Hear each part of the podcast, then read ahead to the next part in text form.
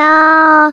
一个相信你的人。欢迎收听电玩店，我是店长迪恩。本集节目由电玩店来赞助一些好吃的玩意儿，让大家来就是在生活之中能够品尝一些新的不一样的东西。那大家都知道，我们自己住在戏子这种乡下的小地方。好，之所以说乡下，就是。呃，每次我只要进城，就是每个礼拜五大概都都有机会进内湖那个地方去。然后一旦进城之后呢，你就把所谓的呃 Foodpanda 或者 Uber Eats 这种东西给打开，打开之后你就会发现说，这两个地方可以选择的项目真的是有呃蛮大的差异。那这东西不止我自己这样的感觉，就像是古玩嘛，古玩之前也有说过，他只要能够进到台北城里面，他一定会疯狂的叫 Uber Eats。原因就是他在林口，那我相信林口跟汐止可能某方面说，在那种国情方面，也不是国情啊，城市情方面可能蛮类似的。所以呢，像我自己只要能够每次去内湖，我就想说，那就开始来去吃一些那种韩式炸鸡之类的东西，因为在汐止。呃，除了前阵子吧，我开始看到说 Uber Eats 可能有一些，因为它在那个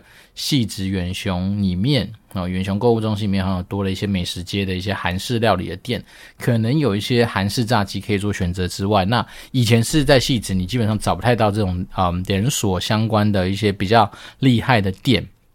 那我每次讲到内湖之后，我都会特别想去点开那个 BB 点 Q Chicken。就是来自于韩国的类似什么，好像他们叫做什么韩式炸鸡大学还是怎么样，反正大家有兴趣就打 bb 点 q，然后 chicken 就是那个鸡的那个意思嘛。那它的韩式炸鸡目前来说算是我这几个礼拜每次去内湖，我都点不同的炸鸡店。好，我那我觉得不好吃，我就先不讲。好，因为毕竟我觉得这种东西讲的话挡人财路不太好。但是 bb 点 q 应该算是我自己在内湖那附近用所谓的呃。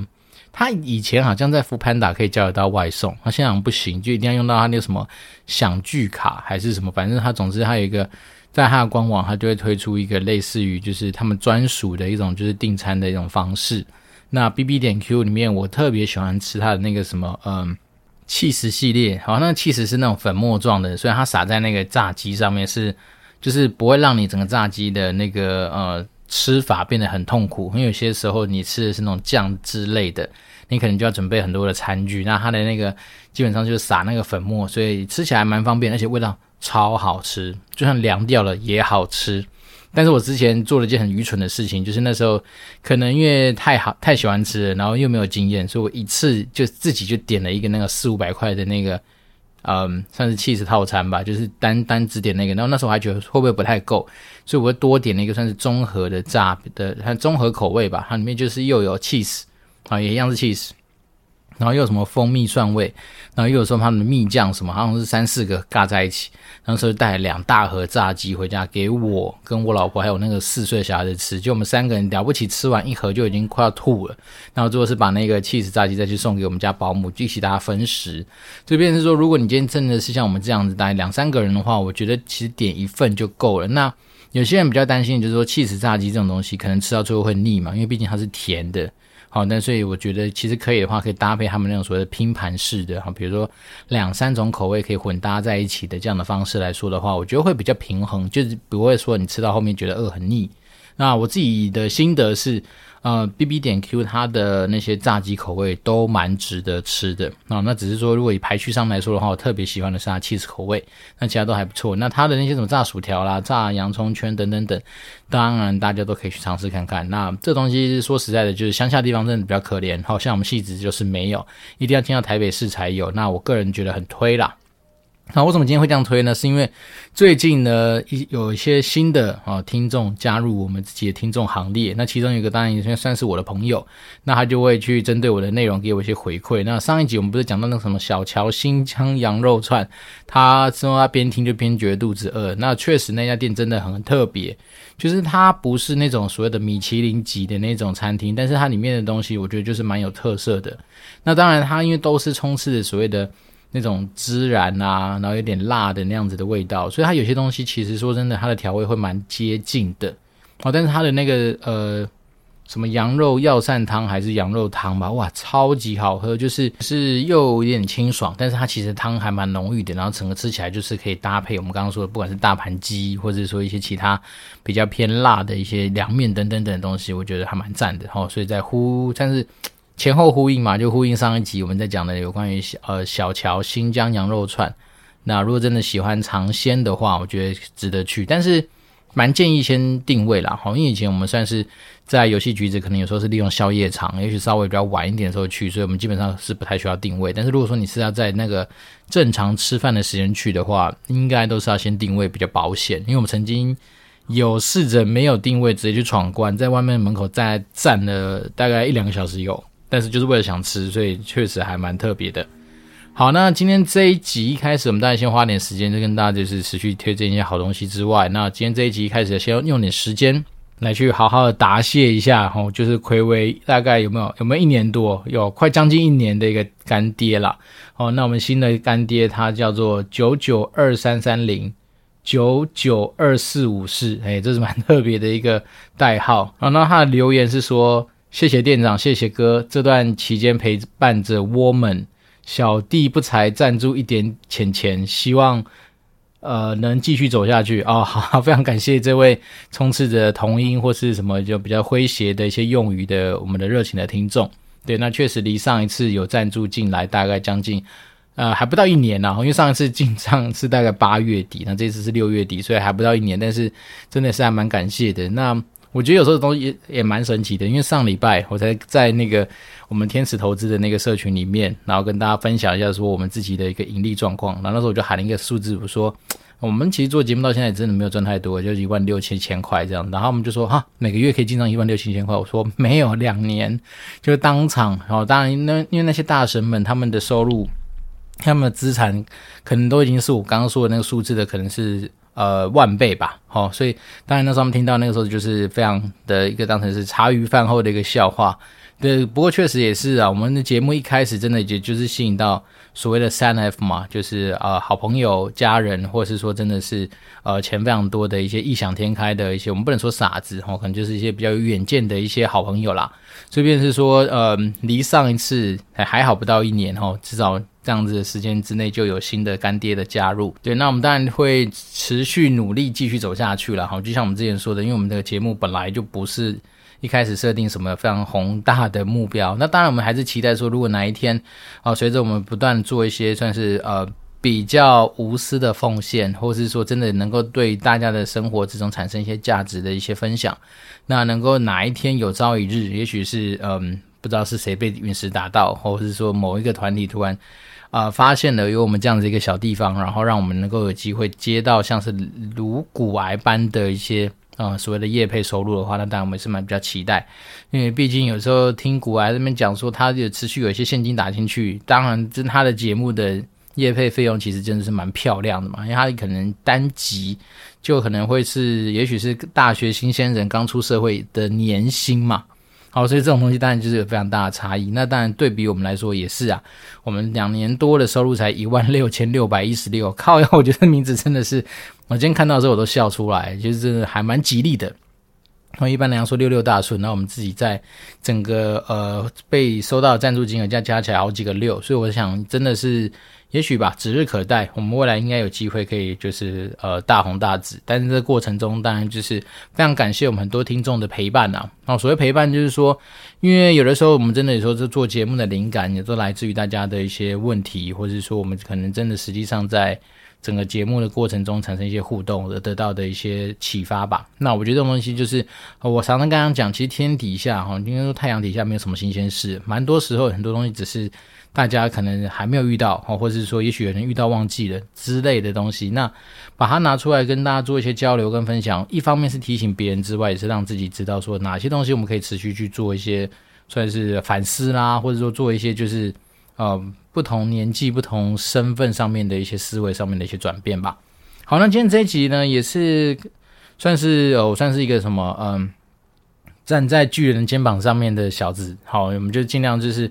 利用一些我们实际上在生活之中跟听众产生一些互动上面的一些呃想法，来跟大家做一些分享。那今天这一集呢，又要感谢我在也许是正大气研的学妹吧，哈、她突然私讯我说她也是我们的小粉丝，然后她偶尔就是会，也不是偶尔吧，我也不知道她她也没提到她多频繁的听我们节目，但是她就说我们分享一些内容真的是对对对对她来说可能会产生一些帮助吧。好，那我真的非常感谢她。那他当然还是希望说，我们能够在论文这件事情上面能够给他一些帮助，就是例如说，利用我们在电玩业相关的一些人脉，看能不能帮忙他去呃介绍一些值得访问的对象。那值得访问的对象，他那时候定义是说，希望能够是本土商的高层。哦，那当然那时候我们就是针对这东西持续的去做一些厘清了哈。因为我自己觉得，出了社会之后，我们会比较希望说能够真的对症下药，或者说能够真的提供到就是所需要的服务。所以当时候那时候那个是学妹吧。对，应该是没错，因为我看到这大头贴都是女性向的东西，所以应该是女是学妹没错。那他就有问到说，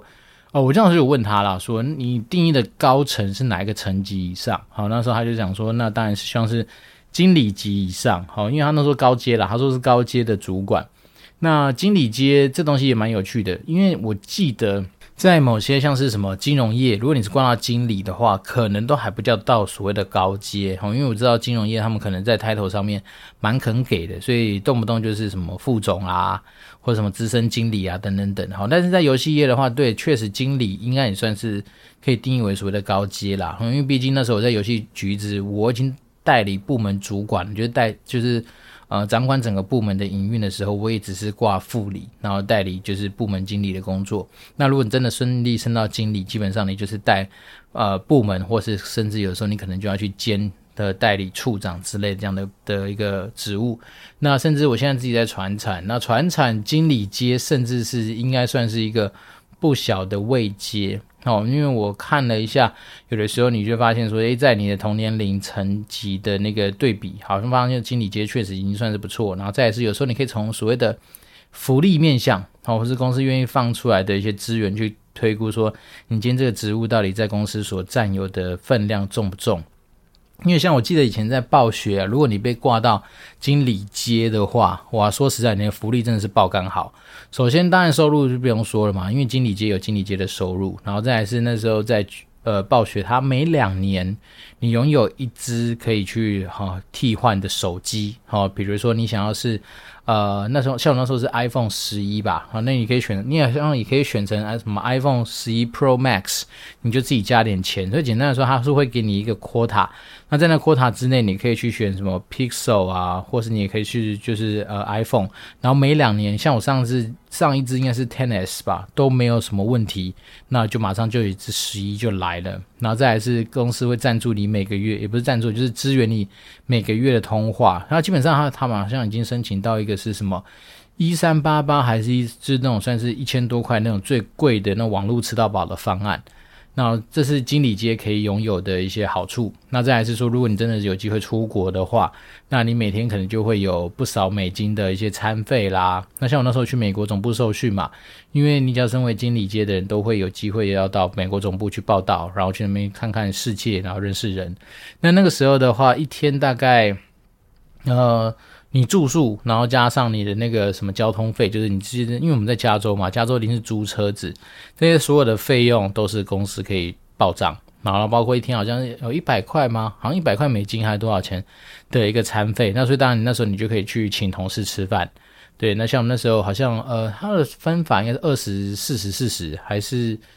呃，三十三十四十，我有点忘记了，反正他大概就是每一餐有大概的一个金额。那我记得中餐晚餐就是比较多，所以说实在那时候在那边就是他可以是给你一些资源，让你去开拓人脉。那我觉得这东西算是，如果你真的是定义为经理阶的话，那确实他就会有相对应很多的一些福利。好，所以那时候回到这个学妹的问题，他那那当然时候就希望说能够访问一些高阶主管。哦，然后他的论文题目定的大概就是有关于说，呃，想了解台湾这个游戏业的发展啊，或者是我们遇到什么样的困难。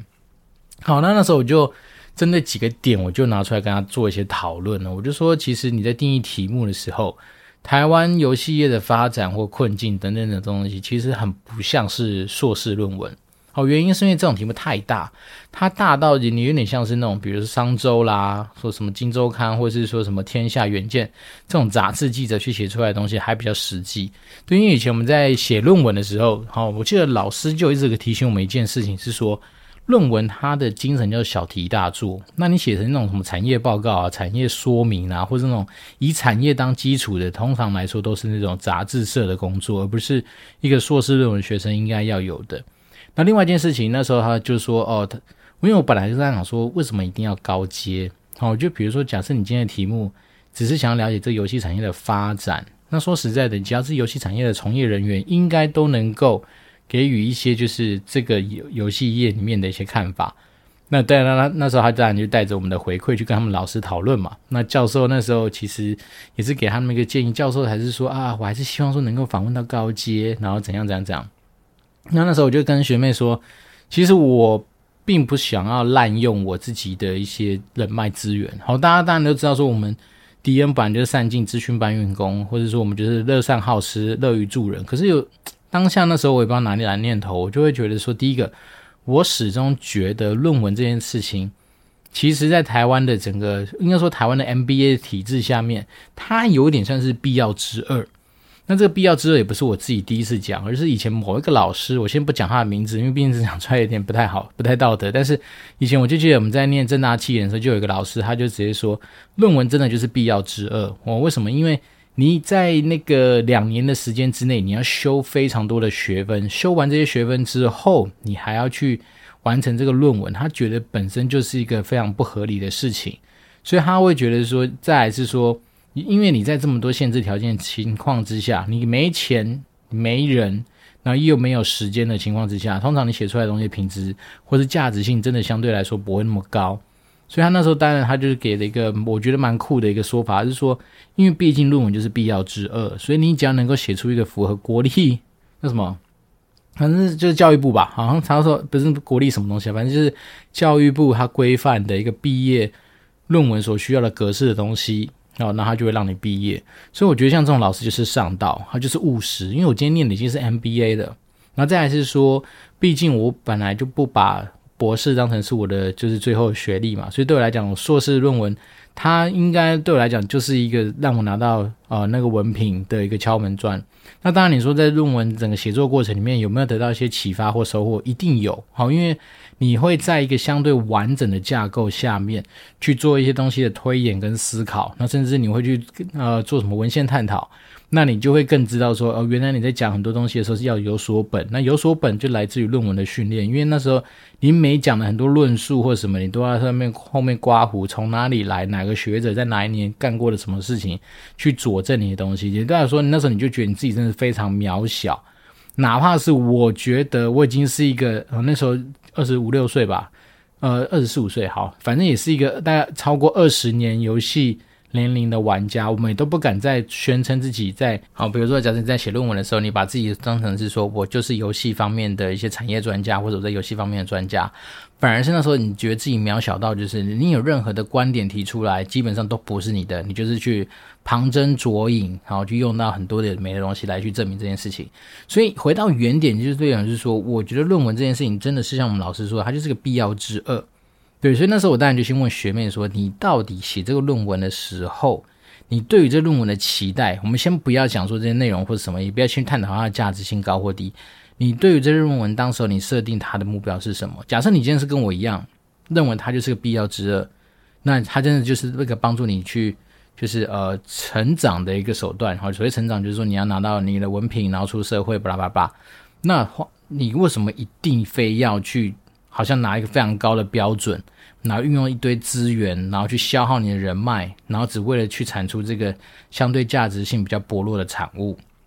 好，那当然，我那时候就是利用这样的方式去跟他做一些互动，主要是希望说他能够想清楚。因为那时候我跟他讲说，如果你假设你今天的硕士论文是成为你要进博士班的跳板。因为毕竟我是没申请过博班呐，但是如果你要申请博士，他肯定会去看你的硕士论文写什么嘛，他才会知道说你这个人有没有成为一个什么呃做研究方面潜力股，或者是说你今天对于学术界或者是未来就是说对于什么什么学术发展啊、研究贡献上面可以产生一定的效果。好，那那时候如果假设你今天真的没有，你也跟我一样，就是最后的学历就放在硕士的话，那说实在的，你真的不太需要真的要把。很多东西直接放到最大，因为我觉得这种感觉就像是你今天在打电动，你遇到小兵就是放大招，或者你玩钱玩雷电好了，你一看到一个最基本的直升直升机，你就只用大炮去轰它，就轰了三颗你就没了，然后遇到魔王说你不就死掉，所以大概的概念会是这样。所以那时候我当然呃也不能说那天心情好或不好，反正那天就是当下我就先拒绝他，我说我不太希望说我把我的所谓的高阶的人脉。运用在一个你可能连题目都还没有完完整整想清楚，只是来自于你教授。好，因为我必须说，有时候教授也是蛮不食人间烟火的，然后甚至是可能教授在他自己的领域里面，可能看很多学生，也许是他有呃 EMBA 学生，他可能有企价班的学生，可能有很多那种就是教育很多高层的机会。好，所以变说他也许在看待很多事情上面的时候，就是有一点呃。我不知道怎么去形容那种感觉，反正大概就是一种，反正动不动就是跟你讲说，你一定要拿到高阶的资源，你一定要拿到最好的，然后呢，最好是都拿一百分的东西出来。但实物上，你还是要回到原点，因为我们之前我们自己在商科，我们自己在商界里面打转，很多东西但求它的所谓的什么 CP 值嘛，对。但是你也不可能说我今天就是呃拿着五十块钱，然后走进摩城说你好，我要吃到比如价值五千块钱牛排，真的也不会屌你啊。所以有时候这种概念就是这样，就是说。你还是要知道说，你今天到底这个东西它目标的产出的价值性在哪里？那你当然就对应它，给它应该要的输出的一个呃原材料。我觉得这样就是相对来说会比较合理。那回到这个东西的讨论上，就是说，如果你今天的论文题目，其实说实在，只要是真的，我还是觉得说，只要是在这游戏业的从业人员就能够完成。那当然，第一个就是你的选择就多嘛，因为我们都知道，在高阶主管这个生物链里面，它的人数本来就比较少哦，因为。整个公司的营运就是金字塔嘛，所以越上面人丁越少。然后第二个是说，你好不容易用用到它了，那如果说假设我今天有这个机会，我宁可好、哦、去跟他说，哎，我底下有一个人推荐到你的底下去做事。我宁可利用这样子的人脉资源去帮忙找工作，因为你在他底下做事，你就可以得到收入，你就可以跳掉了，你去做什么论文在啊巴拉巴拉，然后只期待，然后期待未来说社会教育给你社会大学的教育给你的一些发展，那这东西还比较实际，而不是说我今天好不容易帮你安排了他的时间，好不容易让他觉得说好可以跟你聊聊天，就聊到最后只是为了产出一个可能连你自己都不知道它的价值性多高的一个论文。好，然后再来是说，像我自己是。诶，对，我可以，我可以承认说我的页数一定是不是非常少的哈，因为，诶，不对不对不，我说错了，我的页数不是非常多的。然后所以上次我一个朋友，他妈也蛮贱的，他跑去那个什么呃国家图书馆，他们典藏系统里面去查我的论文的那个整个页数，然后他居然居然利用页数来去跟我说，你看你比我混，你的页数比较少。我想说，呃。这种东西怎么是这样比呢？就像是我们今天在做简报的时候，你不能说有一个拿出五百页的简报，然后好像他就是比较认真。但是我们其实说实在的，我们就把很多人浓缩在浓缩浓缩到五页，你不能说我们这五页就不认真啊。所以那时候当然我知道我朋友是开玩笑，而且我知道他有在听我们节目，所以我故意讲给他听的。但是我的意思是说。对我而言，其实论文它的角色真的就是一个帮助我毕业的一个必要的一个工具。然后甚至现在，我记得好像正大企研的毕业门槛更高嘛，你不是只有写完论文，不是只有修完学分，你还要去担任什么？是不是还要实习啊？然后还有什么拿到什么国际竞赛的奖项，还有什么交换学生？反正还有好几个条件，你要符合其中几个。所以，我们不觉得这东西更困难吗？所以我我相信了，因为虽然说我我现在目前暂时先没办法。帮我那个学妹开始寻找她适合她所需要的人脉，但是我自己是先建议她说，先把题目给想清楚。因为说真的，如果你不需要直接一开始就开地图炮的话，那我相信来说，你一定会知道说你的你的那些价值要用在什么时候是最适合的。哦，我我宁可真的是帮你去把你这个啊优秀的人推荐给我那些。高阶主管的朋友，让他们有机会，到时候收你的履历，到时候有机会帮你安排你适合的工作。我觉得这都比你今天拿到他们的时间，然后只是做一个论文访谈来的有效。而且再说，你如果是直是直话的嘛，那直话的访问，说实在的，有时候我呃，因为我自己的论文不是写直话，我先说，因为我觉得直话对我来讲，其实也是一个蛮特别的挑战。然后那时候我做量量化嘛。那，不是乱画，是量化。那量化就相对简单啦，啊，因为量化其实它有些东西就是，呃，怎么讲？前面收集问卷稍微花点时间，但是后面。你就是跑模型嘛，模型跑出来之后就一翻两瞪眼啊，有过就有过啊，显著就显著啊，不显著就不显著。那你就之后就是呃看图说故事嘛，就是看结果，然后去讲讲你那个论文得到的结论。所以量化有时候真的还算相对比较简单。哦，说实在，它不会像质化，有时候你要从很多的访谈之中，你要设计访纲，访纲之间跟访纲之间很多的联动连接，要去找找到一些观点，然后要去收敛要干嘛？因为我觉得那个东西也是蛮复杂的啦。所以那是题外话。但是我就是说，其实回到我们自己的职场上面，你就会发现说，有的时候我们在利用自己的资源要去做出手这件事情的动作的时候，切记切记，你一定要先去想想这个事情你的目标到底是什么？你今天做这件事情，你到底是为了什么而去做？因为讲真的，很多人都以为说我不花钱就没有成本。No，其实你在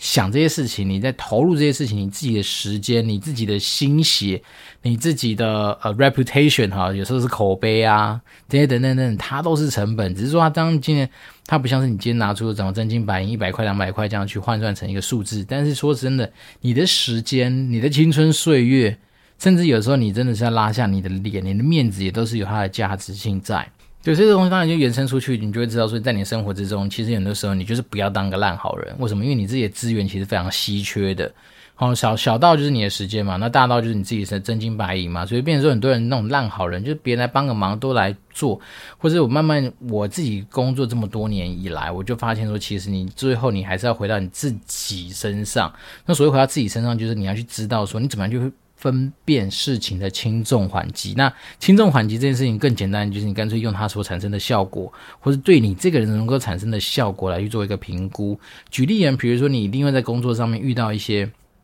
非你本来工作以外的事情，那你就要去思考。像我们之前说的，好，如果我今天有机会担任所谓的服委会里面的成员，那我究竟是要拿百分之百的心力硬干进去，做出一些轰轰烈烈的大作，还是说我其实就轻描淡写、蜻蜓点水，拿出百分之十或二十的时间参与这个组织的运作就好？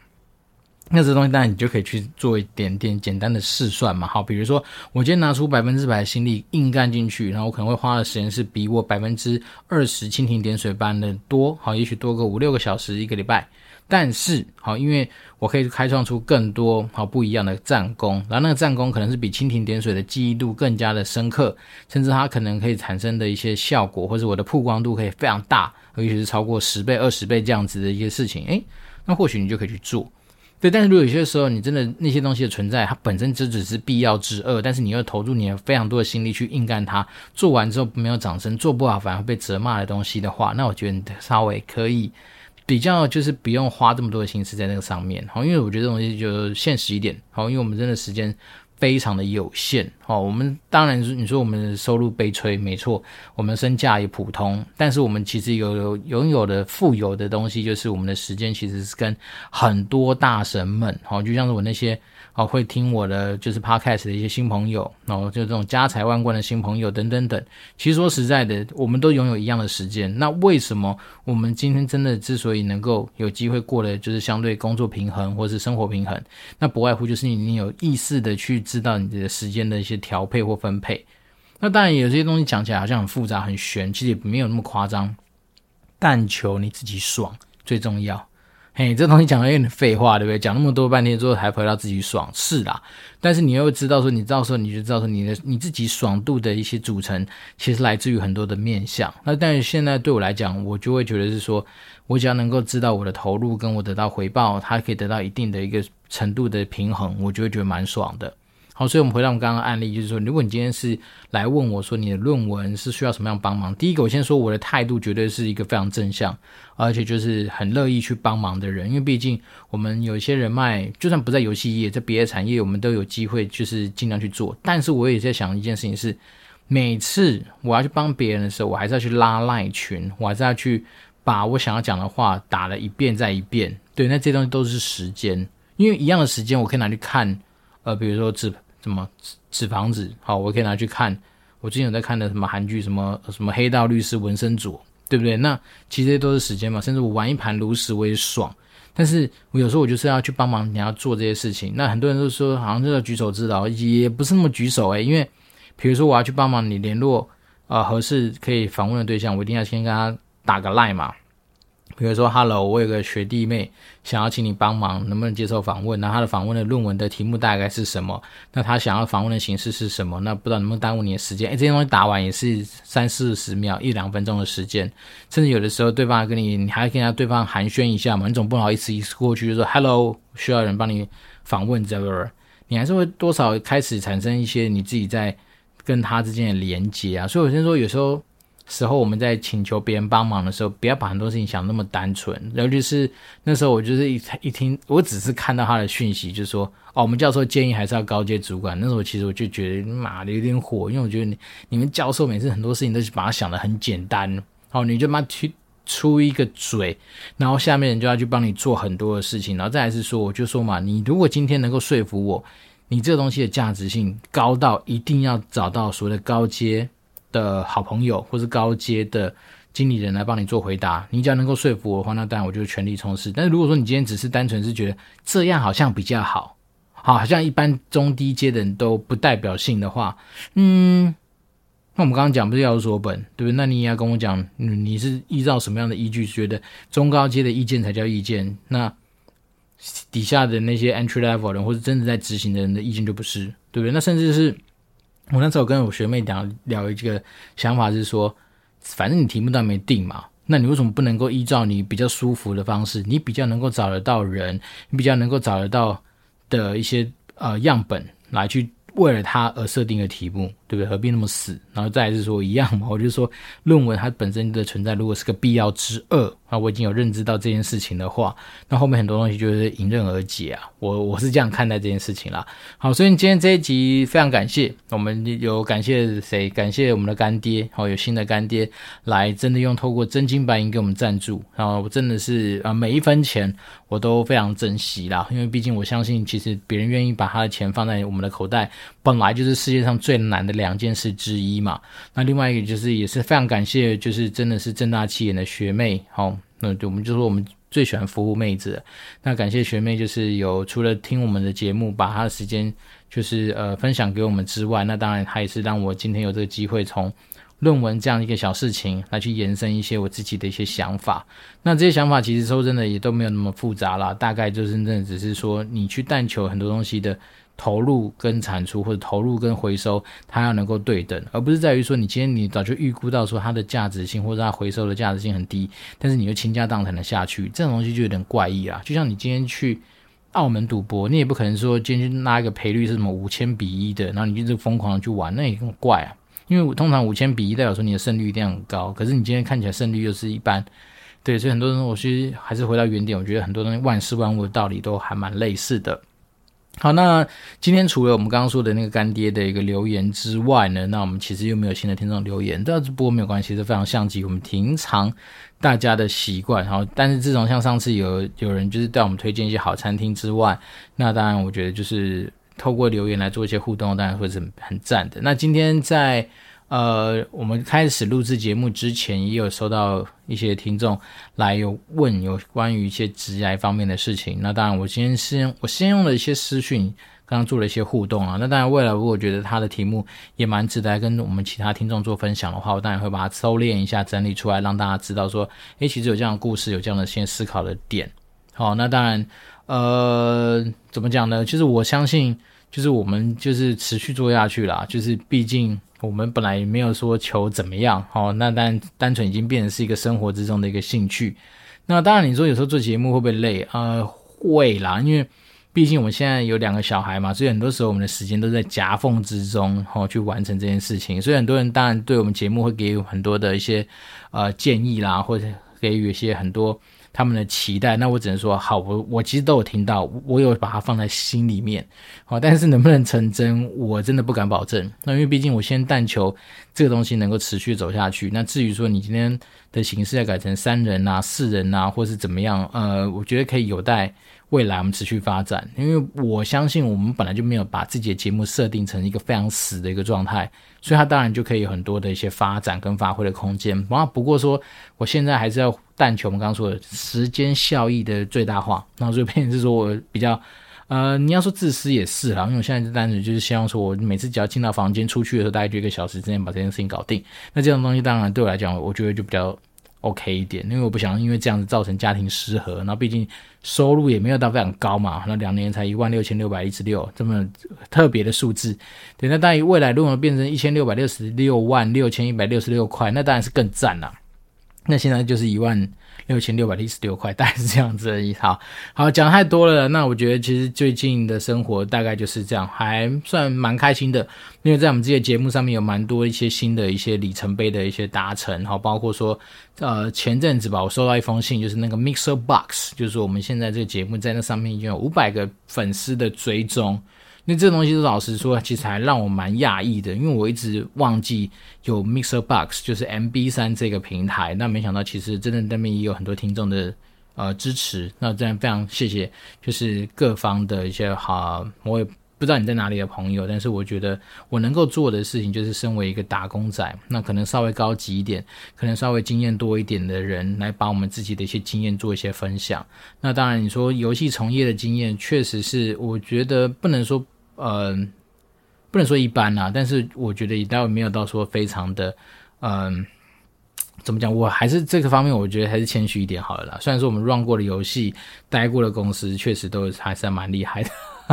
这是我朋友自己讲的，我也不是我讲，但是我觉得非常感谢他的金玉良言啦，也给我们无形中打了蛮多鸡血，让我们能够对很多的东西产生一些自信。大概是这样。哦，今天讲的比较多，多了五分多钟，好吧，那。呃，窗外的温度现在显示细致的温度是三十二度，好，目前来说的时间是七点二十二分，那确实蛮热的。那当然就是夏天到了嘛，所以大家就是记得多补充水分，然后就是呃吃的可以可以清淡一点啊，也许这样你就会比较自在一点点。那转眼之间周末就要来临了，我们先祝福大家一个愉快的周末。那我们这是电玩店，我是店长迪恩，那当然还是呼吁大家可以透过 Apple Podcast 五星留言来随时给店长一些关注跟鼓励。那当然有什么问题都欢迎交流啦。我这边是电玩店，我是店长迪恩，我们就持续保持联络喽，拜拜。